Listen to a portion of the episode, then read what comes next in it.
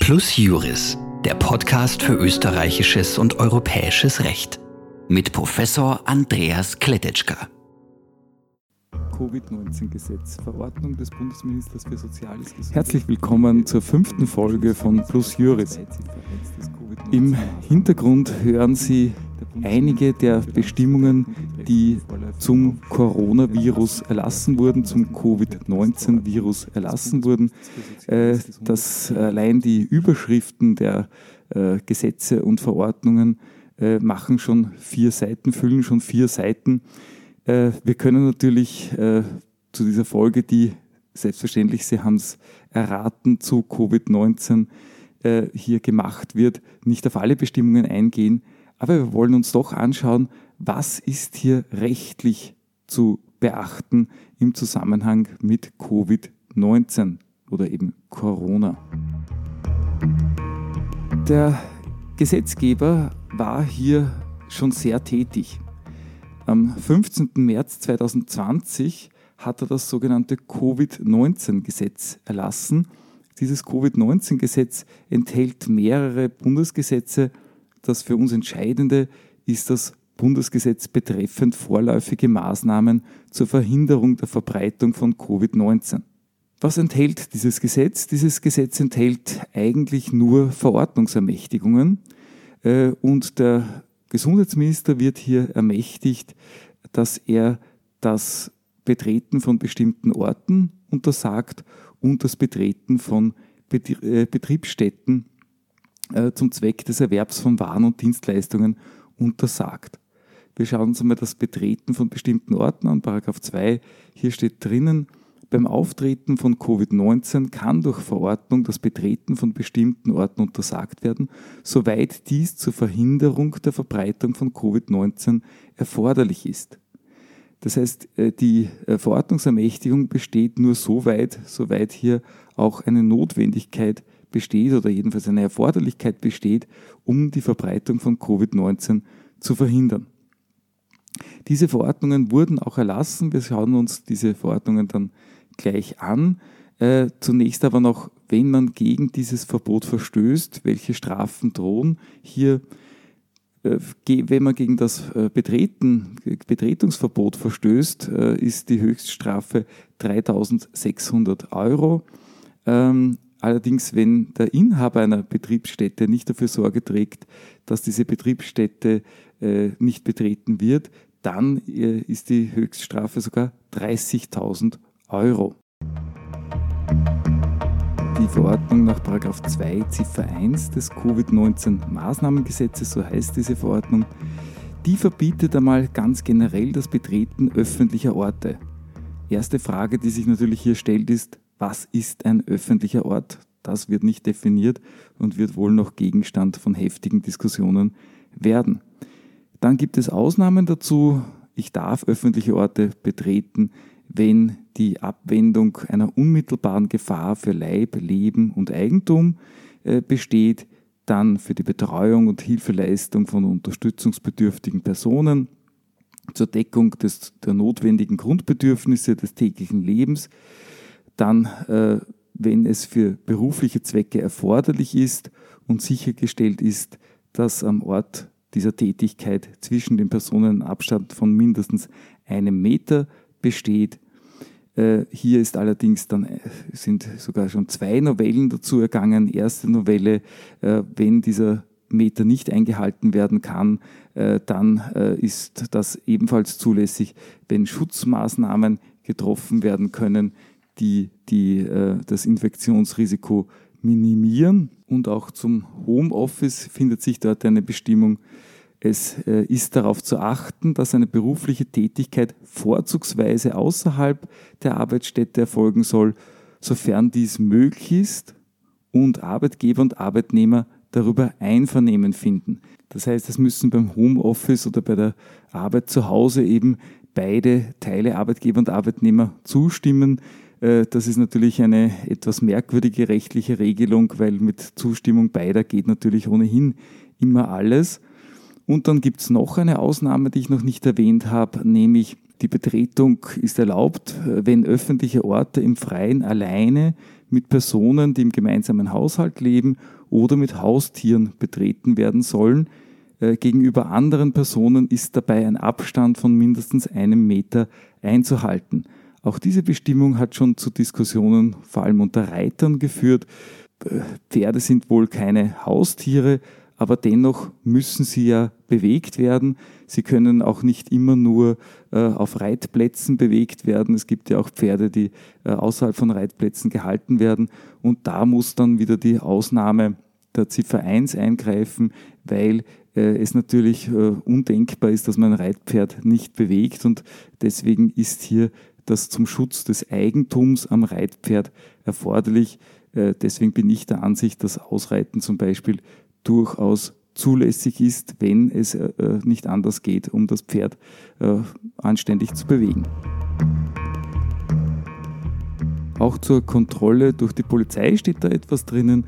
Und zwar, wenn man kontrolliert wird, dann muss man die Gründe, die Ausnahmen hier glaubhaft machen. Man muss sie nicht beweisen, aber immerhin glaubhaft machen. Auch das Betreten von Sportplätzen ist generell verboten worden. Interessant ist, dass dieses Verbot nicht, äh, dass hier nicht die Ausnahmen gelten, die oben äh, für die öffentlichen Orte sonst bestehen. Äh, ob das wirklich in allen Fällen notwendig ist, dass man das Betreten von Sportplätzen hier verbietet und ob diese Verordnung nicht hier über den Gesetzes, äh, über das Gesetz hinausgeht und damit gesetzwidrig ist, das wird wahrscheinlich auch noch geprüft werden müssen. Man sieht, die Schaffung neuer Normen ist hier von einer enormen Hektik geprägt und das schlägt natürlich dann auch ein bisschen auf die Qualität dieser Normen durch. Ähm, vieles wird hier so wohl kaum halten können. So, nachdem wir uns äh, die, die gesetzlichen und Verordnungsbestimmungen zu Covid-19 generell angesehen haben, möchte ich noch zwei Themen intensiver behandeln zwei Themen, die äh, bereits in, in die öffentliche Diskussion gekommen sind. Erstes Thema Miete. Ganz generell gesagt, muss ich aufgrund von Covid-19 meinen Mietzins nicht zahlen. Und erstaunlicherweise enthält das Gesetz hier tatsächlich Bestimmungen. Äh, der Paragraph 1104 äh, ABGB spricht davon, dass dann, wenn ein Mietobjekt nicht benutzt werden kann, äh, zum Beispiel aufgrund von Seuchen, dass dann der Mietzins nicht zu zahlen ist. Der nächste Paragraph 1105 ABGB, der äh, sagt dasselbe dann für eine teilweise äh, Einschränkung des Gebrauchs, für einen beschränkten Gebrauch, der sich äh, aus diesen Gründen ergibt. Man kann also sagen, aufgrund höherer Gewalt ist einem hier die Benutzung des Mietobjekts genommen worden und dann muss man auch keinen Mietzins zahlen. Was äh, meistens nicht so gesagt wird, ist, äh, das ist eigentlich äh, gar nicht äh, die ganze Geschichte, weil dass der Mietzins zu mindern ist, wenn das Mietobjekt nicht äh, benutzt werden kann, das ergibt sich eigentlich schon aus 1096 ABGB. Das Besondere des Paragraphen 1104 besteht gar nicht darin, dass man den Mietzins nicht zahlen muss, sondern der Unterschied besteht einerseits darin, dass der Paragraph 1104 so quasi die höhere Gewalt regelt, äh, die außergewöhnlichen, den außergewöhnlichen Zufall und der Paragraph 1096 den gewöhnlichen Zufall. Das heißt, bei der Mietzinsminderung ändert sich überhaupt nichts, ob ich durch einen gewöhnlichen Zufall oder durch höhere Gewalt mein Mietobjekt nicht verwenden kann. Das Besondere des Paragraphen 1104 und des Paragraphen 1105, also bei der höheren Gewalt, ist dann, dass der Vermieter ebenfalls nichts mehr leisten muss. Er muss mir den Gebrauch auch nicht mehr ermöglichen. Also eigentlich sind diese Bestimmungen, die hier immer zugunsten des Mieters zitiert werden, zu, äh, Bestimmungen zugunsten des Vermieters, weil auch er seine seiner Pflicht nicht mehr nachkommen muss. Der Vermieter muss ja quasi jede Sekunde mir das Mietobjekt neu zur Verfügung stellen, muss Gebrauch, äh, den Gebrauch immer wieder äh, ermöglichen und das muss er nicht, wenn es höhere Gewalt ist. Das ist eigentlich die Besonderheit des Paragraphen 1104 und 1105. Wichtig ist, dass man hier erkennt, dass eben nicht das Mietobjekt selbst irgendwie mangelhaft oder unbrauchbar sein muss, sondern dass sich die Unbrauchbarkeit eben, wie der Begriff Seuche im Paragraphen 1104 schon zeigt, äh, sich auch aus äh, anderen von außen kommenden Umständen ergeben kann. Wenn ich zum Beispiel ein Betretungsverbot habe, äh, wie das ja teilweise für die Betriebsstätten in der Verordnung vorgesehen ist, dann ist auch das etwas, was mir den Betrieb unmöglich macht. Aber es muss auch nicht vom, vom, vom Verordnungsgeber her vorgeschrieben sein, auch wenn andere Gründe bestehen, Gründe der Sicherheit, eben um die Infektion, äh, um die Ansteckung zu verhindern, auch die können mir das verunmöglichen. Für welche Mieter gilt das nun? Nun, es gilt einmal grundsätzlich für alle Mieter, also sowohl Geschäftsraummieter als auch Wohnungsmieter. Wenn Sie sich jetzt schon gefreut haben, dass Sie Ihre Wohnungsmiete nicht zahlen müssen, dann muss ich Sie allerdings enttäuschen. Die Wohnungsmieter, die können ja ihre Wohnung nach wie vor ganz ungestört verwenden. Sie werden sie in Zeiten wie diesen sogar stärker verwenden. Das spielt aber keine Rolle. Also die Wohnung ist ganz äh, normal benutzbar. Da ist auch der Mietzins zu bezahlen. Bei den Geschäftsräumen schaut das ganz anders aus. Wenn jemand ein Restaurant hat und dieses Restaurant kann er jetzt nicht betreiben, weil eben Gaststätten, das Betreten von Gaststätten und das Betreiben von Gaststätten ganz generell verboten ist, dann kann er tatsächlich sein Mietobjekt nicht zu dem vertraglich vereinbarten Zweck benutzen. Und auf diesen vertraglich vereinbarten Zweck kommt es an. Es kommt nicht darauf an, dass er es irgendwie benutzen kann, sondern er muss es zum vertraglich vereinbarten Zweck benutzen können. Entfällt nun der Mietzins immer zur Gänze? Nein, denn es wird ja noch ein Restnutzen verbleiben. Der Restnutzen, der zum Beispiel darin bestehen wird, dass man äh, seine Sachen im Mietobjekt belassen kann, dass man das nicht auch rausräumen muss und nicht woanders einlagern muss.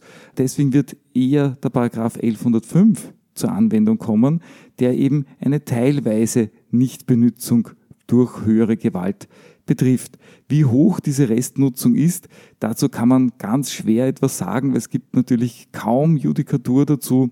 Das wird sich dann in der Judikatur erweisen, äh, wie hoch das hier anzusetzen ist. Der zweite Punkt sind die Betriebskosten. Die Rechtsprechung sagt zum Teil, dass auch die Betriebskosten hier nicht zu bezahlen sind. Das wird allerdings von der Lehre heftig kritisiert und meines Erachtens völlig zu Recht kritisiert, weil natürlich Betriebskosten hier ähm, ja äh, kein, kein Entgelt sind, die, äh, das dem äh, Vermieter zufließt, sondern das sind eben Kosten, die mit der Verwendung, mit dem Gebrauch der Sache verbunden sind. Und die muss äh, jedenfalls, so bin ich der Meinung, der äh, Mieter bezahlen. Das ist die Regelung für die Miete. Für die Pacht gibt es dann noch besondere Regelungen. Da gibt es eine merkwürdige Bestimmung, die besagt, dass hier diese, dieser teilweise Entfall des Gebrauchs bei der Pacht nur dann zum Tragen kommt, wenn eine Pacht abgeschlossen äh, wurde, die nicht länger als äh, auf ein Jahr befristet wurde. Allerdings muss man da bedenken, dass ja dann hier zwar keine Regelung für diesen außergewöhnlichen Zufall vorliegt, aber dass man dann wieder Paragraph 1096 heranziehen kann, der ja äh, eine Minderung ganz generell vorsieht. Das heißt, auch der Pächter kann hier mindern. Diese Regelungen über die Pacht gelten übrigens nicht nur für die landwirtschaftliche Pacht, sondern auch für die Pacht von Betrieben, wie wir sie recht häufig in Einkaufszentren vor, äh, äh, vorfinden. Das heißt, auch dort äh, gibt es die Mietzinsminderung für die Pächter. Kurz müssen wir uns noch besonders anschauen, die Mietobjekte, die in den Vollanwendungsbereich des Mietrechtsgesetzes fallen. Hier gibt es eine Ausnahme von der Ausnahme quasi. Äh, wir haben ja gesagt, nach Paragraph 1104, da muss weder der Vermieter äh, noch der Mieter seine Pflicht erfüllen. Das heißt, der Mieter braucht keinen Mietzins zahlen, der Vermieter muss den Gebrauch nicht bereitstellen. Hier gibt es von dieser Ausnahme der Gebrauchsbereitstellung äh, dann eben die Gegenausnahme, Paragraph 7 MRG, wenn ein, eine Versicherung besteht, die hier ausreicht, um das Mietobjekt wieder brauchbar zu machen, dann muss der Vermieter äh, das Mietobjekt wiederherstellen. So, das wären im Wesentlichen die Regelungen zum Mietrecht gewesen. Für mich sind diese Regelungen äh, nicht nur im Mietrecht relevant, sondern sie zeigen für mich ein, wenn man so will, allgemeines Rechtsprinzip. Dieses allgemeine Rechtsprinzip lautet, wir haben innerhalb der sozusagen neutralen Sphäre, innerhalb der Sphäre, die weder dem einen Vertragspartner noch dem anderen Vertragspartner zuzuordnen ist, eine Zweiteilung. Diese neutrale Sphäre, man kann auch Zufall dazu sagen, teilt sich eben in den normalen Zufall und in die höhere Gewalt oder in den außergewöhnlichen oder außerordentlichen Zufall. Der Gesetzgeber ordnet hier den gewöhnlichen Zufall dem Vermieter zu. Das bedeutet, der Vermieter muss weiter den Gebrauch äh, herstellen, muss ihn, äh, den Gebrauch dem Mieter überlassen, bekommt aber für die Zeit, wo das nicht geht, keinen Mietzins. Bei der äh, außergewöhnlichen, beim außergewöhnlichen Zufall, bei der höheren Gewalt, da müssen beide nicht leisten. Das wird zu Recht als ein Sonderfall des Wegfalls der Geschäftsgrundlage gesehen. Man könnte hier von einer zeitweiligen, von einem zeitweiligen Fehlen der Geschäftsgrundlage äh, sprechen. Äh, normalerweise sind die Geschäftsgrundlagenfälle ja jene, wo endgültig die Erfüllung des Vertrages scheitert, wie zum Beispiel bei einer Reise, wenn jetzt eine Reise angetreten werden soll in ein Land, wo ein Bürgerkrieg äh, ausbricht, wo eine Reisewarnung des Außenministeriums ergeht, dann sagt man, äh, dieser, dieser Vertrag der wird aufgelöst wegen Wegfalls der Geschäftsgrundlage und äh, der, der Reisende bekommt sein Geld zurück, die Reise wird nicht durchgeführt. Das Besondere dieser Bestimmungen Paragraph 1104 und 1105 im Mietrecht ist jene, dass das sozusagen auf die Zeit bezogen wird, auf, die, auf das zeitweilige Fehlen der Geschäftsgrundlage und in dieser Zeit, in dieser Zeit sollen keine Leistungen ausgetauscht werden müssen. Da schuldet keiner dem anderen etwas. Das Verhältnis wird sozusagen eingefroren und wird dann später wieder fortgesetzt. Wenn man wenig sucht, dann findet man auch in anderen Verträgen Ausprägungen dieses Prinzips. Zum Beispiel beim Dienstvertrag, beim Arbeitsvertrag. Da ist es ja so, dass äh, die neutrale Sphäre dem Dienstgeber zugewiesen ist. Das heißt, wenn ich meine Arbeit nicht erbringen kann, äh, aus Gründen, für die ich nichts kann, aber für die auch der Arbeitgeber nichts kann, dann bekomme ich grundsätzlich mein Gehalt, meinen Lohn weiter bezahlt. Anders soll das allerdings bei höherer Gewalt sein. Äh, da äh, schulden dann wiederum beide Seiten keine Leistung.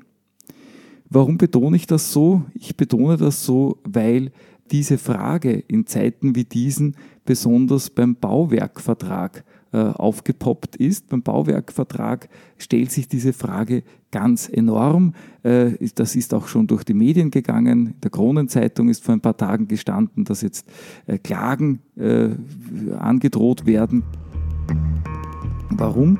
Naja, der Werkunternehmer der Werkunternehmer, der Bauunternehmer, der kann ja zum Teil seine Arbeitnehmer nicht mehr auf die Baustelle schicken. Wir haben das vorher gehört.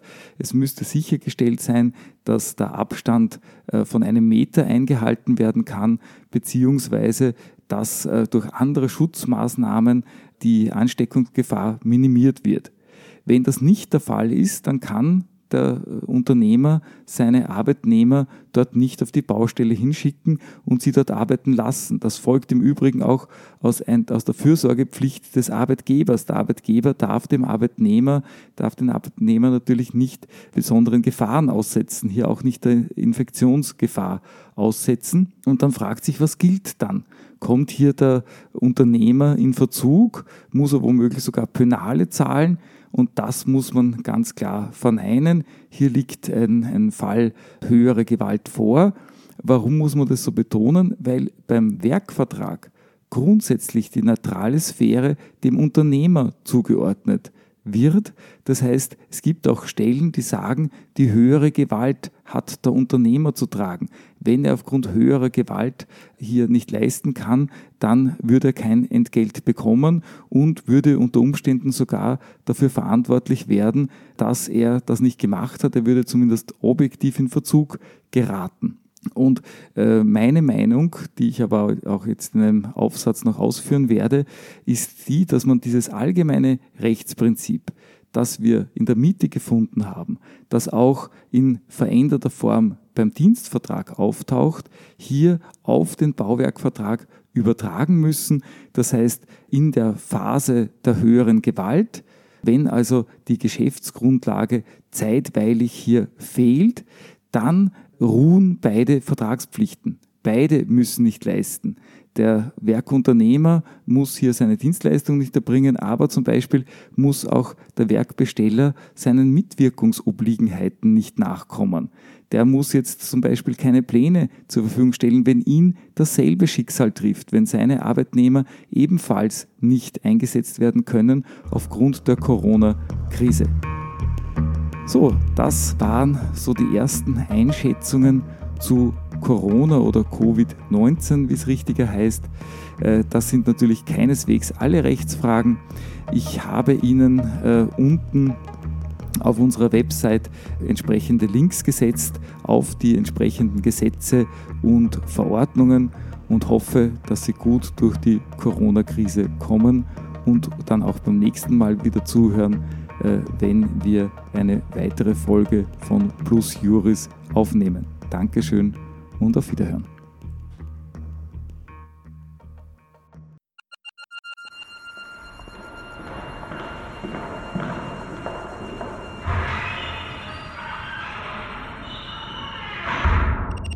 Plus Juris, der Podcast für österreichisches und europäisches Recht mit Professor Andreas Kletetschka.